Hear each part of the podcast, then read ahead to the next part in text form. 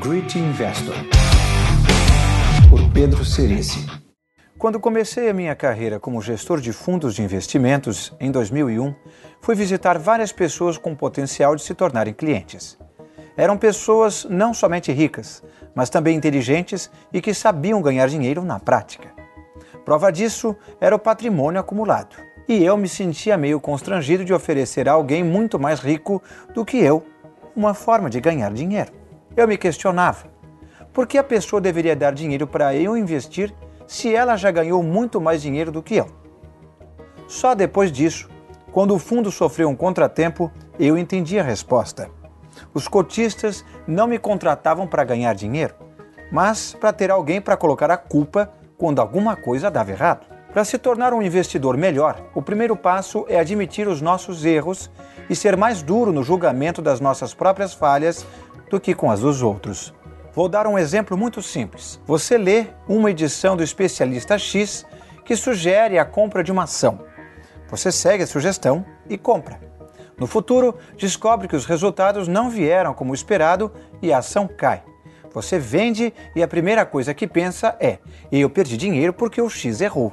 Esse é o primeiro passo para não aprender nada com o erro. Se você perdeu dinheiro, tente ao menos extrair uma lição dessa perda. A atitude correta é dizer: eu errei ao ouvir o especialista X sem perceber que algumas das premissas dele estavam erradas. Quais foram as premissas? O que saiu errado foi fruto de uma mudança do ambiente ou de um erro conceitual? Devo continuar ouvindo o especialista X ou ele não é mais uma fonte confiável de sugestões?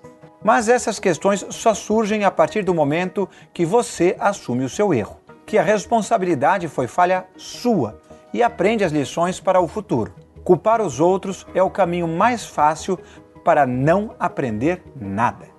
Outro ponto muito importante é ser duro com o seu erro, e especialmente duro se você já o cometeu antes. Errar a primeira vez faz parte do processo de aprendizado.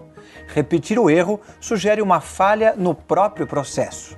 Não queria falar de política, mas não consigo evitar de citar o exemplo. Votar errado em um político ou partido, uma vez, faz parte. Repetir o erro esperando o resultado diferente já é patologia.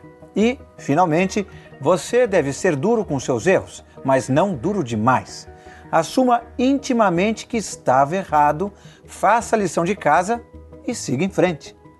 Dizer que uma pessoa é incapaz de aprender a investir, que não é inteligente o suficiente, que não tem sorte em bolsa e que, por isso, deve parar de operar, é um julgamento duro demais. Seja paciente consigo mesmo e siga em frente. Nunca perca o otimismo com o seu próprio futuro. Esse é o motor da evolução humana. E, curiosamente, ninguém nunca me fez a temida pergunta: porque eu deveria investir no seu futuro se eu sou muito mais rico do que você? No entanto, eu já tinha a resposta pronta. Você não é mais rico do que eu. O seu patrimônio já está na sua conta hoje e o meu vou arrecadar no futuro. Um abraço. Pedro Cerici. Great Investor, por Pedro Cerici.